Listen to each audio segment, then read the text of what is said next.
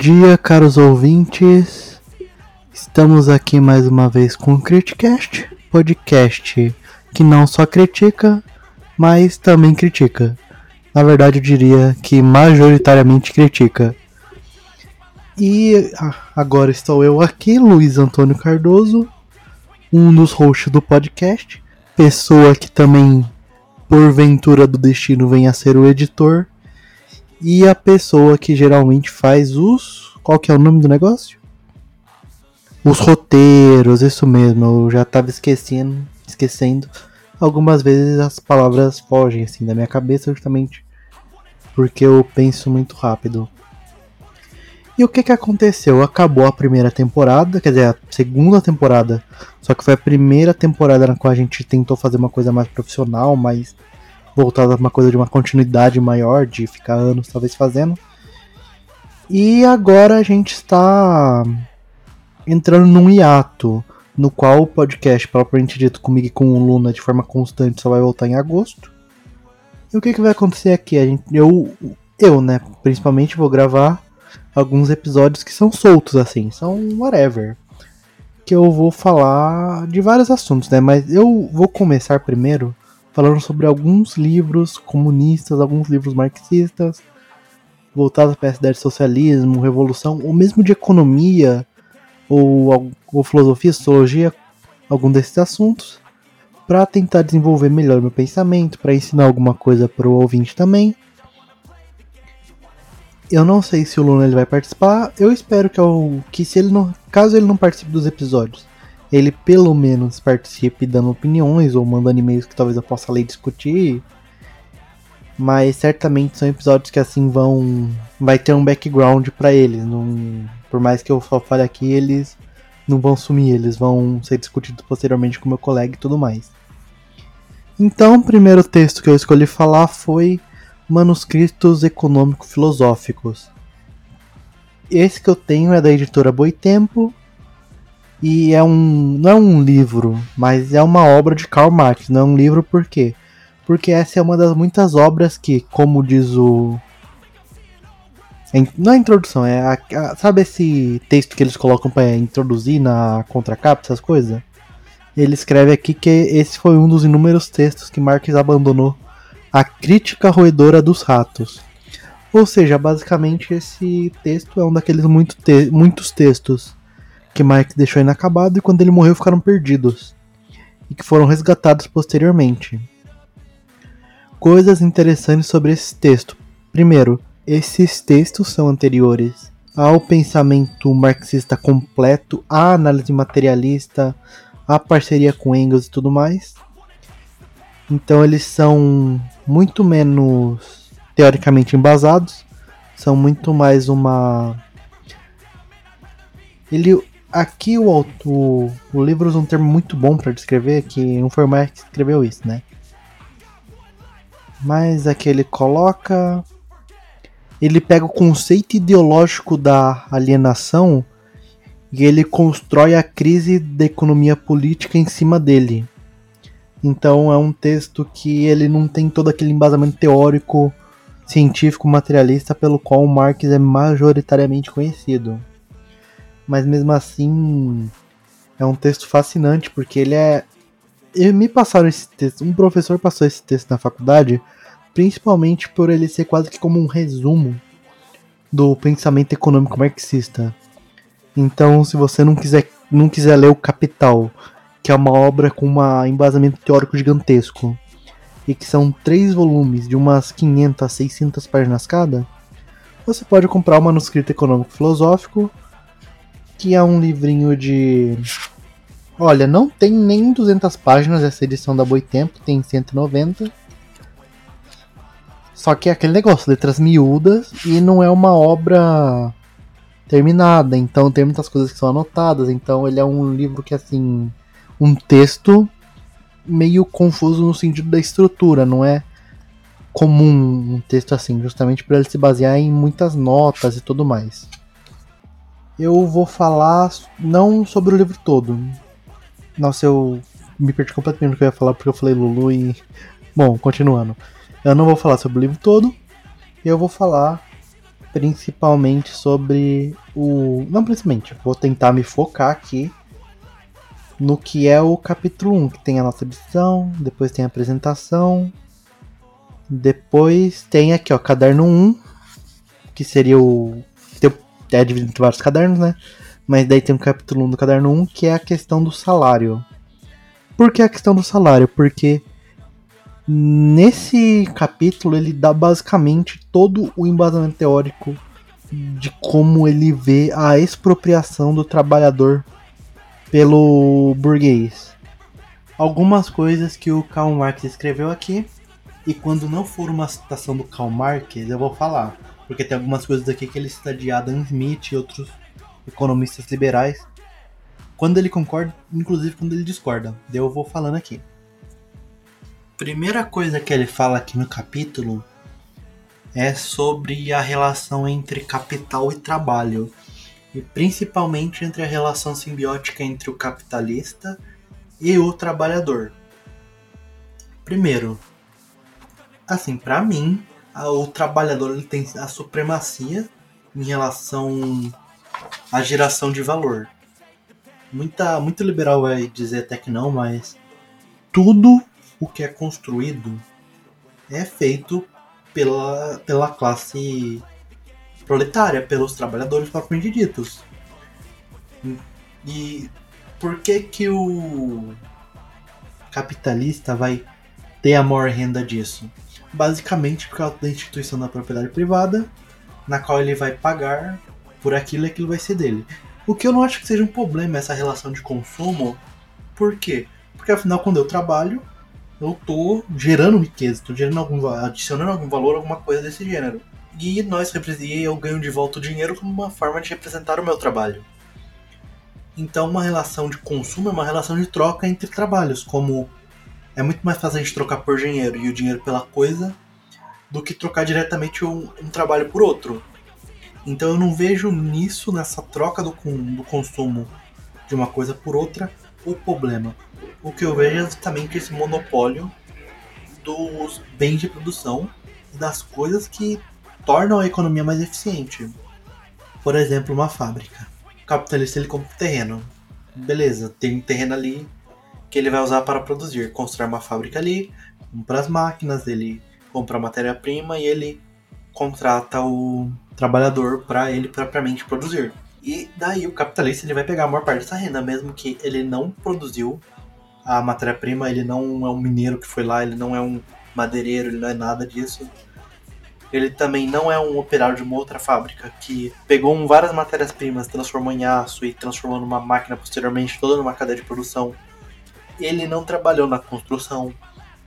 E ele propriamente não está indo lá produzir novamente. O capitalista, ele o que, que ele fez? Ele montou um sistema no qual matérias-primas são enviadas para um lugar e de lá elas são manufaturadas em outro produto. E ele, por ser dono desses meios de produção de troca, por ele ter o poder monetário para comprar essa matéria-prima e ter a propriedade do terreno e da máquina, ele vai ficar com a maior parte da riqueza gerada por essa fábrica. Agora, muita gente vai achar que porque o capitalista teve iniciativa de montar, ele tem todo o direito de ter ali. Meu problema é a fábrica da matéria-prima, as máquinas, a construção do lugar, tudo isso parte da primazia do trabalho de alguém. E não é só isso. Isso eu tô falando do proletário como trabalhador, como única classe que gera riqueza na história humana. Mas também tem que se ver pelo lado do proletariado, ele só é trabalhador enquanto está no chão de fábrica, enquanto ele está vendendo seu, sua mão de obra. Também existe um outro lado, isso no dia de hoje, porque nessa época do Marx não tinha essa ideia de lazer ou de se ter 8 horas para trabalho, 8 horas para lazer, 8 horas para descanso que a gente tem hoje, que muita gente morreu para ter mas também tem que se ver o proletariado como classe consumidora. Então, essa fábrica está produzindo algo que só tem a demanda para ser produzido porque o trabalhador, no tempo livre dele, vai consumir aquilo. Não ele propriamente trabalhando na fábrica, mas outros trabalhadores trabalhando em tudo, todas as coisas. Então, a economia nacional, toda a economia do planeta, ela é movida e ela está a serviço do proletariado. E por que que é o capitalista que ganha todo o poder monetário, poder de consumo por que essa que essa empreitada gera? Hum, assim, mesmo que você seja uma pessoa ultra radical, você tem que admitir o que movimenta a economia é a demanda, que é o consumo, e a produção. Os dois são majoritariamente guiados pela classe trabalhadora. É um consumo, a classe trabalhadora que consome e a classe trabalhadora que produz. Mesmo que eu seja um radical, então você tem que ver no mínimo, no mínimo, uma relação entre trabalhadores e capitalistas como uma relação entre iguais. Não igual de que eles estejam numa relação em que todo mundo está tirando o que deveria dali, mas uma relação de que o trabalhador ele não está abaixo do capitalista. Levando em consideração que o trabalho é anterior ao capital, não existe capital sem o trabalho, então o trabalhador ele é muito superior. O Marx ele tem uma frase aqui que é: Para o trabalhador, portanto, a separação de capital, renda da terra e trabalho é mortal. Renda da terra eu não vou falar muito, principalmente porque eu não compreendo totalmente, eu ainda estou lendo ainda. Eu tento não falar muito sobre aquilo que eu não compreendo ao ponto de poder discutir. Mesmo as coisas que eu tô falando aqui, na verdade, eu já não tenho uma confiança completa e total que assim, essa é a verdade absoluta do universo.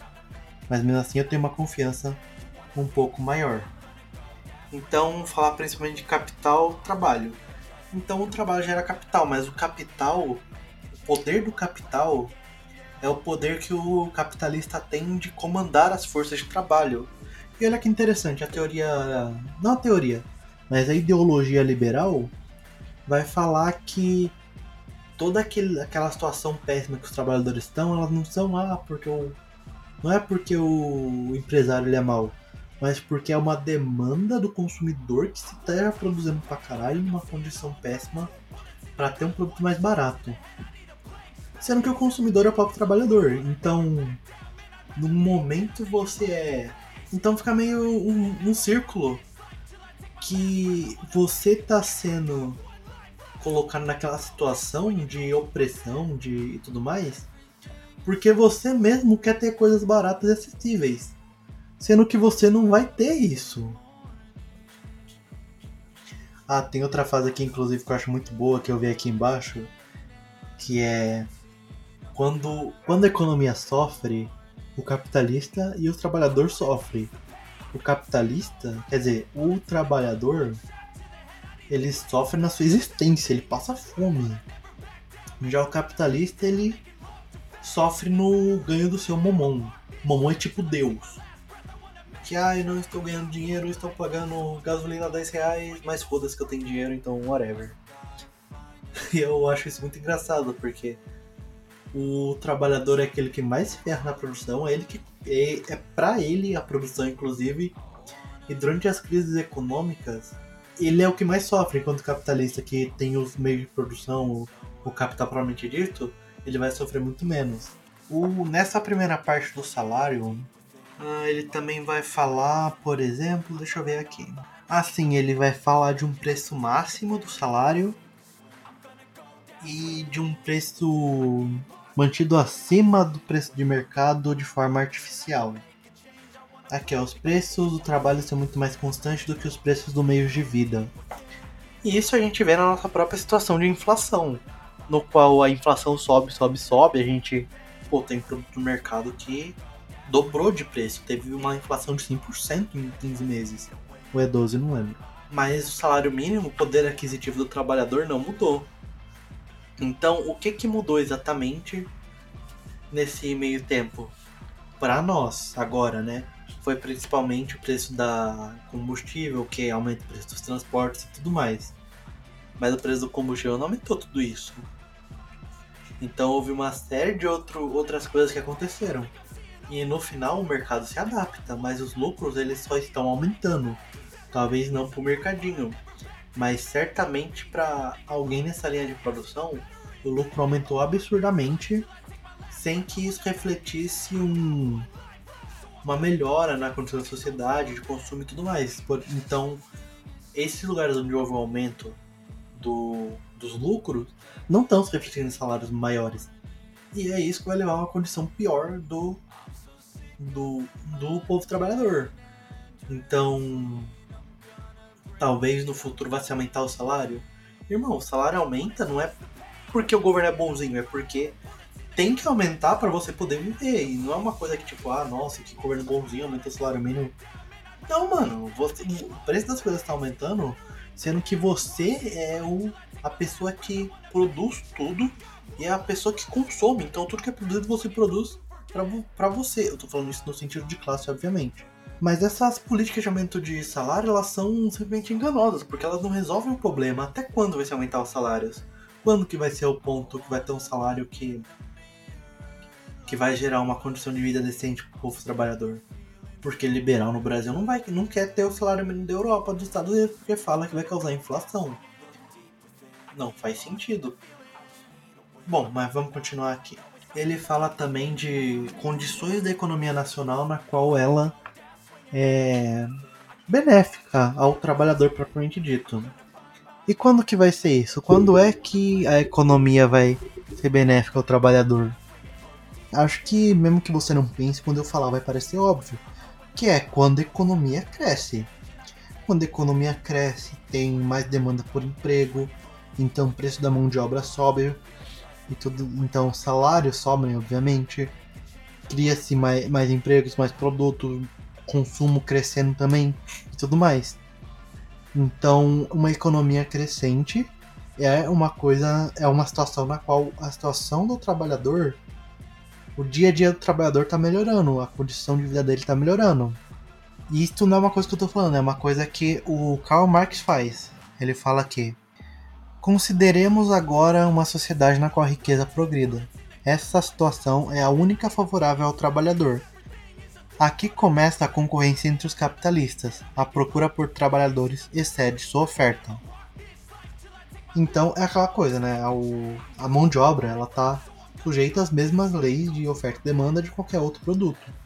É uma coisa, inclusive, que um Marx ele vai criticar como a mercantilização da vida humana. Que, mano, eu não sou um produto, tá ligado? Eu sou uma pessoa. Isso é meio que. É muito difícil se pensar além da mercantilização, porque nós somos todos mercadorias nos dias de hoje. Até mesmo o meu tempo livre é mercantilizado porra, isso aqui eu tô fazendo é uma mercadoria. Eu não posso ter uma conversa com o meu colega, eu não posso pensar a economia nacional sem gravar a porra de um podcast colocar no Spotify para poder ver se algum dia rende alguma coisa. Mesmo que seja que eu queira educar, que eu queira espalhar conhecimento, é um requerimento que eu mercantilize o conhecimento em si. Então é uma coisa muito errada, assim, mas como é que a gente vê além disso? Bom, isso eu não vou falar na questão do salário, mas provavelmente vou falar mais pra frente em algum momento. Continuando aqui. Marx ele põe dois mas, dois, sabe, asterísticos nesse uma situação boa. Primeiro, a elevação do salário impele ao sobretrabalho entre os trabalhadores basicamente a, o trabalhador ele vai ter que trabalhar ainda mais, querendo ganhar ainda mais. E o sobretrabalho, o trabalho que vai além dos horários estipulados, é uma questão aqui para Marx, não pelo sentido de que é, a pessoa não tem esse direito ou tá se, sendo mais competitiva nem nada. Ele vai falar, irmão, você, quando você tá no trabalho, você tá esgotando o seu espírito. Mano, uma pessoa que trabalha de verdade, de verdade assim. Você trabalha, você volta para casa exausto. E as atitudes que você tem quando você tá exausto do trabalho são completamente diferentes das atitudes que você tem quando você é uma pessoa descansada no seu período de. Qual é a palavra? De descanso. Principalmente porque você ali é bestializado, você é moralmente, eticamente exaurido numa forma da qual você se torna uma pessoa mais, naturalmente mais bruta por causa do cansaço. Muito bem, esse foi o mais um, agora vamos para o mais dois. Vocês não viram, mas houve uma pausa para almoço. Foi um ranguinho muito bom. Mano, é que hoje eu trabalhei. Beleza, o horário ok, das 11h05. Era pra ser das 11h05 às 12h30. Só que eu não almocei no meu que seria o horário de almoço, porque eu achei que eu ia sair 12h30, chegar em casa e ia comer, né? Eu comi antes de ir pra trabalhar. Só que. Daí surgiu a oportunidade de eu substituir vários professores que não foram, o que é chamado de eventuar no caso. Daí eu eventuei até as 6h35, então eu fiquei das 11h05 até as 18h35 sem comer. Sendo que eu só chego em casa umas 7h20 ou 7h30 e comi foi 7h58 horas. Mas beleza, voltando aqui pro texto. Então o que eu tinha falado é sobre trabalho. O Marcos vai falar inclusive sobre esse negócio de sobre trabalho. Tem uma frase aqui. Com isso, eles encurtam seu tempo de vida. Este encurtamento de sua duração de vida é uma circunstância favorável para a classe trabalhadora em geral, pois, em função disso, se torna necessária nova oferta. Essa classe tem sempre sacrificado uma parte de si mesma para não perecer totalmente. Então não é que o sobretrabalho ele não seja benéfico para a pessoa e para a classe. Só que a pessoa, ela tá vendo o tempo de vida dela. E ela só, a pessoa só vive quando ela está no seu tempo de lazer, quando ela não está trabalhando. A pessoa que não, quando está trabalhando, ela não está vivendo, ela está trabalhando. Fora dali do local de trabalho, é que ela consome, por exemplo, movimento economia, é o momento que ela ama, que ela odeia, que ela faz as coisas propriamente pelas quais vale a pena viver. Agora o outro que ele não coloca, ele coloca a primeira coisa, ele coloca primeiro, e a segunda ele coloca e ainda. O que, que ele escreveu aqui? Ele vai falar como é que acontece o enriquecimento progressivo de uma sociedade com o crescimento de capitais e créditos de um país.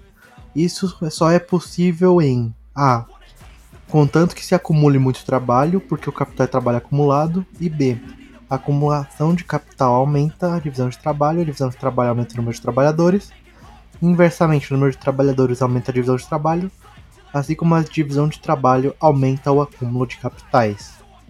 Então, sobre o ponto A, contanto que se acumule muito trabalho, porque o capital é trabalho acumulado. Então, capital, propriedade privada do meio de produção, e das coisas que não foram construídas pelo capitalista em geral e não são de usufruto de nada dele. Por exemplo, o Japão. Japão eu acho um ótimo exemplo de tudo, porque é uma nação que nos últimos 28 anos, eu inclusive ensinei isso para hoje. Ensinei isso hoje para o meu segundo ano. É uma nação que não viu crescimento real nos últimos 28 anos.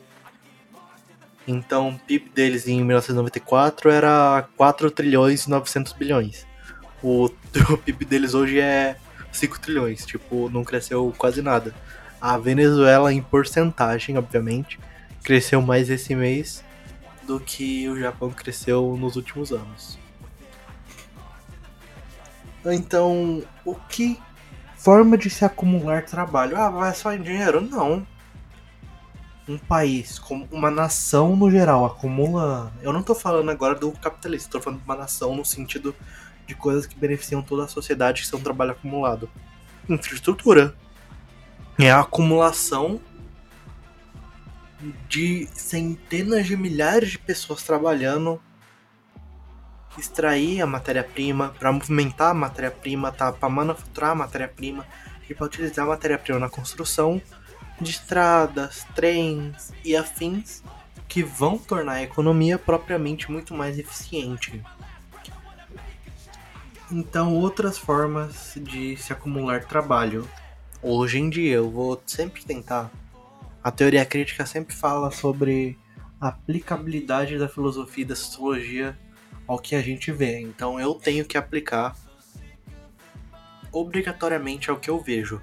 E onde que eu vejo o acúmulo dos capitais, do capital para o capitalista? Não só no dinheiro, mas também no dinheiro mas principalmente nos modos de produção, como por exemplo a máquina. Tô falando que hum, existem fábricas que são quase totalmente automatizadas no mundo.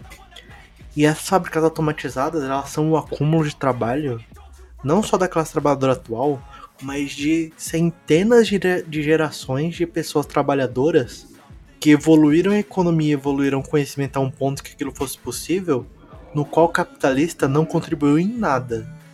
Ele simplesmente foi lá e comprou devido ao acúmulo de capital financeiro dele, que não é um capital físico, o capital financeiro, que é o dinheiro propriamente dito, é um pouco diferente.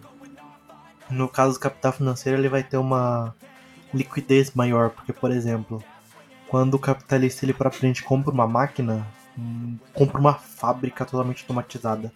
É difícil ter uma fábrica totalmente automatizada, mas muitos processos hoje são automatizados e precisa de muito poucos trabalhadores, trabalhadores fabris mesmo. Mas quando ele compra uma dessas fábricas, ele não pode simplesmente é, trocar aquela fábrica de uma hora para outra a, quando ele quiser, no sentido de pouco tempo. Leva um tempo, depende das condições, depende de uma série de coisas. No entanto, essa fábrica, essas peças, essa tecnologia tem um valor inerente, que não é perdido.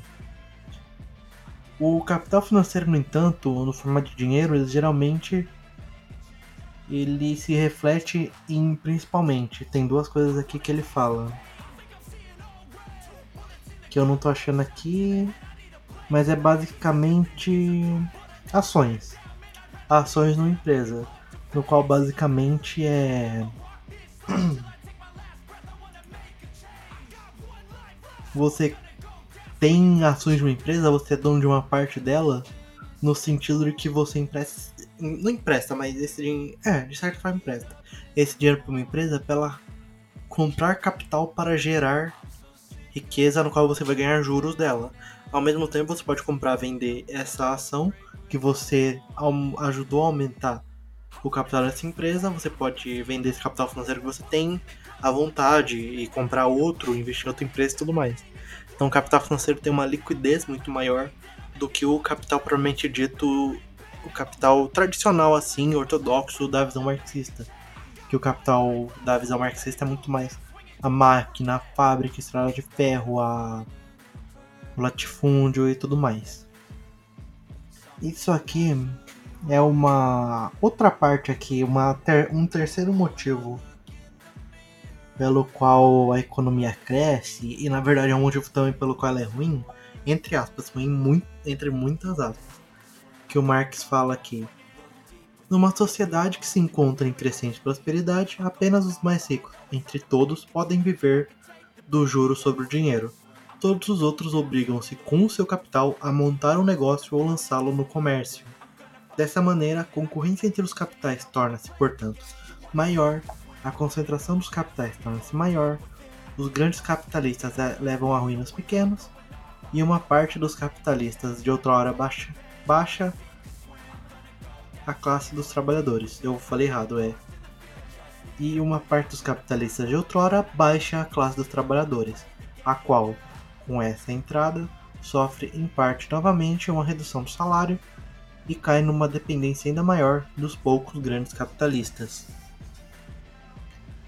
Então existe uma diferença que o liberal simplesmente não enxerga entre uma pessoa que é o grande capitalista, que é o Elon Musk, que, mano, Elon Musk ele tem 1%. Quer dizer, eu acho que a riqueza do Elon Musk. Deixa eu ver a riqueza do Elon Musk aqui só pra eu dar dados concretos. Então, o, a riqueza do Elon Musk é de 218 bilhões de dólares. PIB americano 2020, 20 trilhões. Então o Musk ele basicamente tem mais ou menos um quinto de trilhão. Então, um quinto dividido por 20.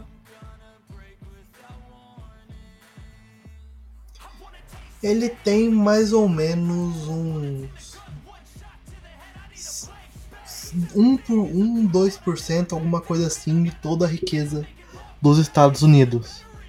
Eu acho que esse cálculo tá errado, inclusive, depois eu vou rever. Mas assim, é que, é que o Gustavo, um amigo meu chamado Gustavo, falou isso de 1%, Mas eu tô muito incrédulo, no entanto, eu acho que a matemática base, se a matemática na minha cabeça fizer algum sentido.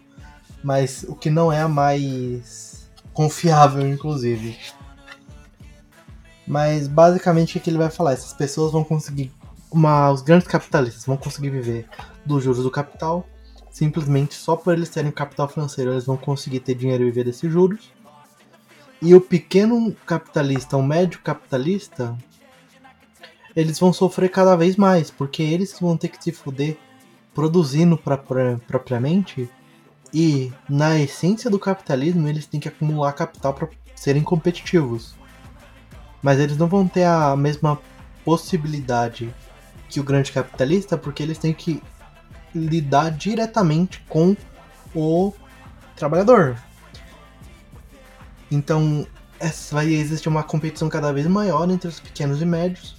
O que você pode falar que é bom porque talvez saia um serviço melhor, mas por outro lado, vai destruir uma série de empregos e criar um.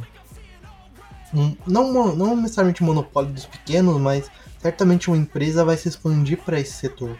Por exemplo, mano, na série do Stranger Things, que é uma coisa que geralmente acontece tem a temporada 2 que tem o shopping. É a temporada 2? Eu acho que é. Não importa. Tem o shopping, que o shopping chega e os pequenos comerciantes começam a falir. Então não é que os pequenos negócios foram destruídos, mas os negócios do shopping agora são os pequenos negócios. Então ocorreu ali uma uma piora da situação da classe trabalhadora no sentido de que os pequenos e médios negócios, que são os negócios que propriamente geram emprego em grandes quantidades assim justamente por terem muito mais deles e que possibilitam o consumo propriamente dito, eles vão sofrer muito mais. E, e quando os pequenos negócios sofrem, ele a sociedade sofre no geral. Eu não sei se eu deixei muito claro. É que ele vai falar também numa redução constante do número de grandes capitalistas. Mas uma coisa que talvez ele não tenha pensado é que, assim, os níveis de acúmulo de capital que a gente tem hoje são absurdos, né? Ele, ele não pensou, ele não, nem era uma coisa visível na época dele. Mas uma coisa que ele não pensou é que, por mais que exista um acúmulo no topo, existe uma série de outras pessoas que estão se tornando capitalistas que pra época dele, essas pessoas seriam. Essas pessoas estão chegando seriam grandes capitalistas, mas comparado a quem já tem um acúmulo lá no topo, essas pessoas são nada, cara. Existe uma, uma divisão crescente entre quem é milionário, quem é mesmo. Até mesmo muitos bilionários, e quem é o Elon Musk e o Jeff Bezos. Que o Elon Musk e o Jeff Bezos tomados, eles têm um, uma quantidade de dinheiro sem precedentes na história humana. Mas é isso, vamos ver aqui o que mais que ele fala.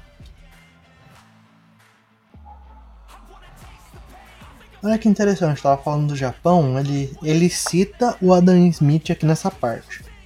Num país que tivesse atingido o último estágio possível de sua riqueza, seriam ambos, salário e juros do capital, muito baixos. A concorrência entre os trabalhadores para conseguir emprego seria tão grande que os salários seriam reduzidos até o suficiente para a manutenção do mesmo número de trabalhadores. E, com o país estando já suficientemente povoado, esse número não poderia aumentar. Eu acho que essa situação que ele descreve aqui é mais ou menos a situação do Japão, pelo menos me lembra muito essa estagnação da, da economia e tudo mais. Ah, aqui ó. Eu já falei disso uma vez, mas eu vou citar aqui o que o Marx fala. Enquanto o interesse do trabalhador, segundo o economista nacional, que são os liberais nesse caso, nunca se contrapõe ao interesse da sociedade, a sociedade contrapõe-se sempre necessariamente ao interesse do trabalhador. Porque olha que interessante, o proletariado, eu já falei disso, mas eu vou reiterar, ele forma o povo, a maioria do povo, a maioria esmagadora do povo e ele sempre vai querer produtos mais baratos e tudo mais. O que vai demandar a exploração incessante dele dentro da esfera do trabalho. Então é uma ideia de que a sociedade demanda que os seus membros passem por esse processo de exploração. Uma coisa que ninguém, que inclusive muitos liberais hoje falam, é sobre ah, mas tem muito mais gente rica hoje, as condições do povo são muito melhores. E mano, você viu aqui, tem condições que o Marx fala que a situação dos trabalhadores melhora. Só que ele fala que isso não necessariamente vai refletir a longo prazo de uma situação que vai sempre estar melhor. Que isso é construído nas costas de uma exploração absurda. E na verdade ele fala que também que mesmo quando existe um aumento do salário, isso desperta no trabalhador uma um espírito consumista, um espírito até capitalista às vezes, que vai fazer com que ele novamente busque mais trabalho e mais destruição no próprio espírito para consumir mais e tudo mais. Sendo que essa destruição do espírito, ela é muito uma coisa que a gente que talvez eu fale mais quando eu for falar do outro livro que eu leio muito, que é Luta por Reconhecimento do Axel Roné, mas que essa destruição do espírito só é aceitável enquanto aumentar o poder de consumo dele. E esse poder de consumo não vai aumentar para sempre. É uma situação na qual muitos países se veem hoje em dia. Por exemplo, a China, que está tentando criar um sistema baseado na cultura tradicional de outras formas de recompensa subjetiva baseadas na cultura que vão recompensar o indivíduo para além do consumismo. Mas eu tava falando do. de que o Marx não previu que teriam muito mais rica e tudo mais, ele fala aqui. A, pro, a pobreza relativa pode, portanto, aumentar enquanto a absoluta reduzir-se. Riqueza absoluta da sociedade somos sociedades muito mais ricas. No entanto, existe Elon Musk, existe Jeff Bezos que detém uma porcentagem absurda do, da economia nacional. Mas novamente, a economia nacional conhece o trabalhador apenas como animal de trabalho, como uma besta reduzida às mais estreitas necessidades corporais. Aqui ele está se referindo a ao fato de que o salário do trabalhador é o mínimo para ele fazer duas coisas: viver e consumir. Então existe uma classe que só ganha para viver, existe uma classe que ganha para viver e um pouquinho mais para poder consumir, para poder movimentar a economia para que o ciclo continue infinitamente, sendo que muito provavelmente não pode continuar infinitamente. Eu fiz umas anotações hoje no meu tempo de ATPI, daí tá aqui, uma das anotações que eu fiz, não anotação no sentido que eu escrevi, mas que eu grifei, né? Que é a população trabalhadora, vendedora de trabalho, é forçosamente reduzida à parte mais fraca do produto a teoria do trabalho e mercadoria será outra coisa que não uma servidão disfarçada? Isso, na verdade, é de um cara chamado Eugène Bourret, que é uma das citações que o Mark faz, e é do livro do Eugene, que é De la misère, é sobre a miséria.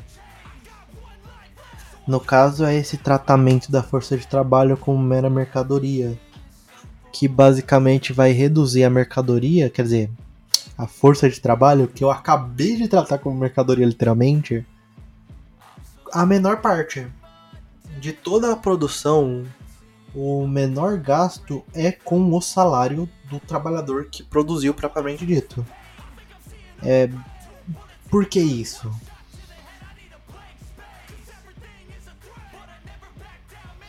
Basicamente porque o trabalhador não é só a parte mais fraca no sentido de ser o men menos pago, mas porque ele individualmente é o mais fraco. Inclusive isso é um assunto para outro livro que eu tenho ali, que eu não vou lembrar o ator. Mas é sobre desigualdade, violência e desigualdade. É um livro que fala sobre as formas como o, existe um acúmulo de riqueza natural nas sociedades, em todas as sociedades, mas existem eventos que acontecem que quebram esse acúmulo e voltam a uma situação anterior de. Não de não ter acúmulo, mas de um acúmulo muito melhor. Muito menor, quer dizer, eu falei melhor, é menor.